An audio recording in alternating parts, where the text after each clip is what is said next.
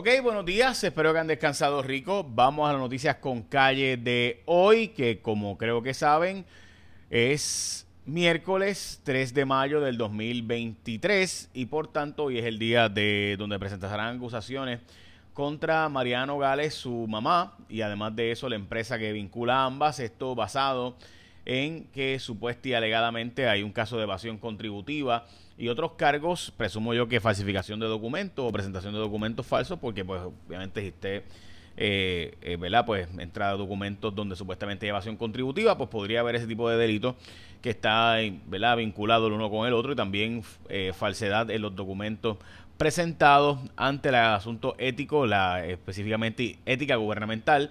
Así que hoy el caso de Mariano Gales, como saben, estaremos pendientes. De hecho, vamos a transmitirlo a través de mis redes sociales. Nosotros en Cuarto Poder, Cintia López Cabán y el equipo de Cuarto Poder fue al tribunal a solicitar que se televisara o que se transmitiera, debo decir, el proceso de eh, este caso de Mariano Gales. Fuimos al tribunal y el Tribunal Supremo, aunque hubo dos votos en contra, el resto votó a favor de que se transmitiera. Me explico, la regla 6, la regla para la vista para arresto, aunque es una vista pública, eh, cuando se hace una vista de presentación de cargos que es para arresto, básicamente la regla 6, en Puerto Rico no se publican casi nunca, a pesar de que son públicas, casi nunca van a los, se las se publica, casi nunca eh, son eh, entre el público, casi nunca llegan a los medios. Y esto por regla general se hace así porque aunque es público el proceso, la verdad es que la sala es bien pequeña, no cabe la prensa, no cabe el público, la sala tiende a ser una sala municipal abajo en los tribunales, así que casi nunca se transmiten.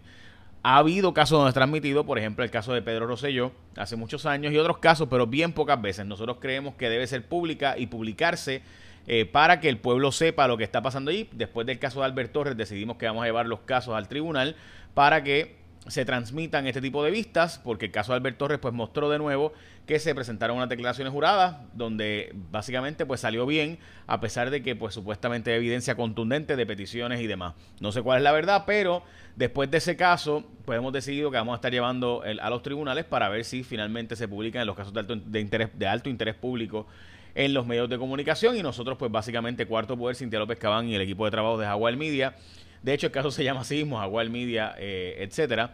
Este, porque vamos a llevar el caso y el Tribunal Supremo así determinó que va a permitir que se transmita el caso de Mariano Gales, así que pendientes hoy a nuestras redes sociales que estaremos transmitiendo el caso de Mariano Gales del fiscal especial independiente, donde habrá tres prominentes abogados, el, licenciado Andreu Fuentes será el abogado de Mariano Gales, eh, el, licenciado eh, eh, Prieto, eh, Dios mío, Prieto Figueroa, Ricardo, el licenciado también, que será el abogado de la mamá, eh, y hay otro abogado prominente más, Torres Viada, será entonces el abogado de la corporación de que vincula a ambas, que manejaba los bienes raíces administrados por la empresa. Bueno, básicamente pendientes a eso, ayer también hubo una controversia en redes sociales porque uno de los asesores de eh, Mariano Gales escribió en las redes sociales que tanto eh, Carmelo Ríos como Néstor Duprey deberían irse con los animales del zoológico. Eh, está esto Anarima Rivera Lacen de Movimiento Victoria Ciudadana ha planteado que es un comentario racista y demás. Por otro lado, pues, eh, al decir que dos personas afrolatinas deberían irse con los animales del zoológico para Estados Unidos, de una vez se los llevaran, pues, él dice que no lo hizo con esa intención, que fue una mala construcción y una mala interpretación, pero bueno, eso fue lo que ocurrió en redes sociales ayer y estuvo bastante siendo bastante criticado este licenciado. Vamos a las portadas de los periódicos. Pero antes recuerda que ahora tú puedes tener con Liberty, escúchate esto, porque con Liberty tú pudieras tener ahora mismo por 94.99 si te llevas, si tú tienes el celular y además de eso, el servicio, obviamente el servicio móvil, o sea, el servicio en tu hogar, más el celular, más el móvil, puedes tener acceso al Triple Pack que tiene español de primera TV, telefonía ilimitada y una conexión de 1000 megas de velocidad por 94.99. Accede a libertypr.com para más detalles. Así que solo tienes que unirte a Liberty Plus combinando tus servicios del hogar con móvil y ser parte del programa. Recibes la ¿verdad? de velocidad y aprovecha beneficios exclusivos para ti los tuyos, que de nuevo incluyen llevándote el Triple Pack con español de primera TV, telefonía ilimitada y una una conexión de 1000 megas de velocidad por 94.99. Así que accede a libertypr.com para detalles. Liberty es tu mundo mejor conectado. Bueno, vamos a las portadas de los periódicos. El vocero, inoperante el sistema del ShotSpotter. ShotSpotter básicamente dejó de funcionar porque se acabó el contrato en diciembre y no lo han renovado todavía y los fondos federales no están disponibles, que es con lo que se pagaba el famoso ShotSpotter, que es lo que detecta dónde ocurren los tiroteos y disparos en Puerto Rico. Así que habían chavos para pagarle a los bonistas, habían chavos para pagarle eh, ¿verdad? El, fondo de Cofina, GO, pero no hay chavos para las medidas más básicas de seguridad del país. Crisis en los municipios, es tiempo de hacer algo, dicen los alcaldes, van a varios de ellos quedarse sin fondos, Comerío siendo uno de ellos, eh, y las Marías que dependen de que el gobierno central les pase los fondos. Esta es la portada del periódico Primera Hora, la portada del periódico El Nuevo Día, cuesta arriba traer a los universitarios. Básicamente no hay suficiente población en edad universitaria. La historia está en el nuevo día por el cierre de American University y esta universidad que está cerrando sus recintos en Puerto Rico. En síntesis muestra la tendencia que ha habido y modestia aparte todos lo habíamos advertido eh, cuando se habló de los cierres de escuelas. El problema de nuevo es que las escuelas se cerraron el garete, pero mire, 151 mil estudiantes hace 10 años, 114 mil. O sea, ha habido una baja de cerca de 40 mil estudiantes y casi 50 mil este año, según la información que ha trascendido. Así que tenemos mucha menos gente en edades que, ¿verdad? En edades universitarias y en edades estudiantiles, de 725 mil estudiantes que habían en 1999 en escuelas públicas, 230 mil ahora, o sea, 500 mil estudiantes menos básicamente. Eh, así que sí había que reorganizar las escuelas y reducirlas, pero obviamente de forma correcta, no al garete como desgraciadamente ocurrió. Y lo mismo está ocurriendo con las universidades. Y lo mismo, deberíamos tener 11 recintos 1PR o buscar ser una, ¿verdad? En vez de un teaching institution, un research and development institution para convertirla en un centro de investigación y desarrollo en vez de meramente graduar gente. Pues esa es la pregunta. De hecho, IBM anunció que va a dejar de reclutar gente porque lo va a sustituir con inteligencia artificial a los empleados nuevos que pudiera contratar. Así que Puerto Rico tiene que enfrentarse ante esas realidades. José Orlando Aponte dice que eh, va a tener que enfrentarse como quiera el proceso ético en la Cámara de Representantes, a pesar de que su esposa retiró la orden de protección en su contra. Se queda Nanés Martínez como jefa de PRITS porque van a reconsiderar y negociar su nombramiento.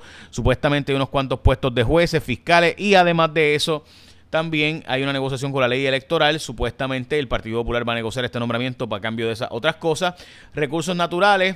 Todavía no se ha resuelto el problema de que no pagan, no han renovado el contrato eh, de recursos naturales para el bombeo de estas plantas, que esta, estas casas de bomba que cuestan millones de pesos para que la Valdoriotti no se inunde, la zona de Ocean Park no se inunde y la zona de la gente que vive allí en esa, en esa área eh, yo honestamente siempre he tenido mis issues con que, bueno, ¿sabes? si el país puede costear estos millones de pesos de bombeo, sabiendo lo que, ¿verdad? Lo que es el futuro, no ahora, pero eventualmente de esa zona de allí, eh, pues no sé, ¿verdad? Es algo que hay que cuestionarse eventualmente eh, a largo plazo, ¿verdad?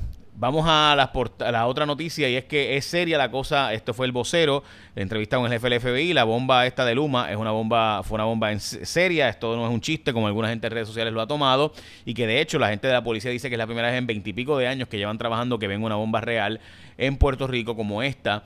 Vence el contrato del sistema de ShotSpotter, como les mencioné. Wanda Vázquez está pidiendo desestimar el caso porque entiende que no hubo, no hay demostración del quid pro quo, la parte del pro, o sea, el intercambio de las prestaciones de yo te doy y tú me das, pues no se pudo demostrar en la evidencia en su contra en los cargos que han presentado hasta ahora, dice ella. ACES reconoce que no hay suficientes medicamentos de quimioterapia, pero eh, dice Salud que sí los hay. Yo no entiendo cómo haces puede decir una cosa eh, mientras que Salud dice que las droguerías están encontrando todavía los medicamentos y que no hay tal escasez en Puerto Rico, a pesar de que ACES sí admite, o sea, la tarjeta, la, gente que administra la reforma de salud, mi salud, dice que no hay. El jefe de ellos, que es Salud, dice que sí hay. Bueno, ok.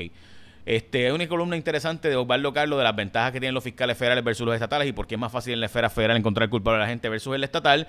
Esta medida es interesante, es una medida de Vargas Vidot, Tomás Rivera Chats y Joan Rodríguez Bebe que plantea que eh, una persona que esté embarazada no puede, eh, una mujer embarazada no puede ir a cárcel eh, o se preferirá básicamente que no vaya a cárcel y que haya un programa de desvío, particularmente hasta los seis meses de embarazo. Eh, y ahí se presume que hasta los tres años de eh, nacimiento del bebé, pero esto de nuevo, dependiendo de las circunstancias, el tribunal discrecionalmente podrá establecer que tiene que ir a cárcel. A ley de nada, arrancar el peaje de Culebra, reportado por nosotros en cuarto poder primero que nadie. El FED debe subir la tasa de interés hoy en punto 25 puntos base, mientras que, o 25 puntos base, el WTI bajó de precio a menos de 70 pesos, bajó bastante el petróleo de 80 que estaba a 70, por debajo de 70 dicho sea de paso, esto por temor a una baja en la demanda debido al aumento de nuevo de la tasa de interés.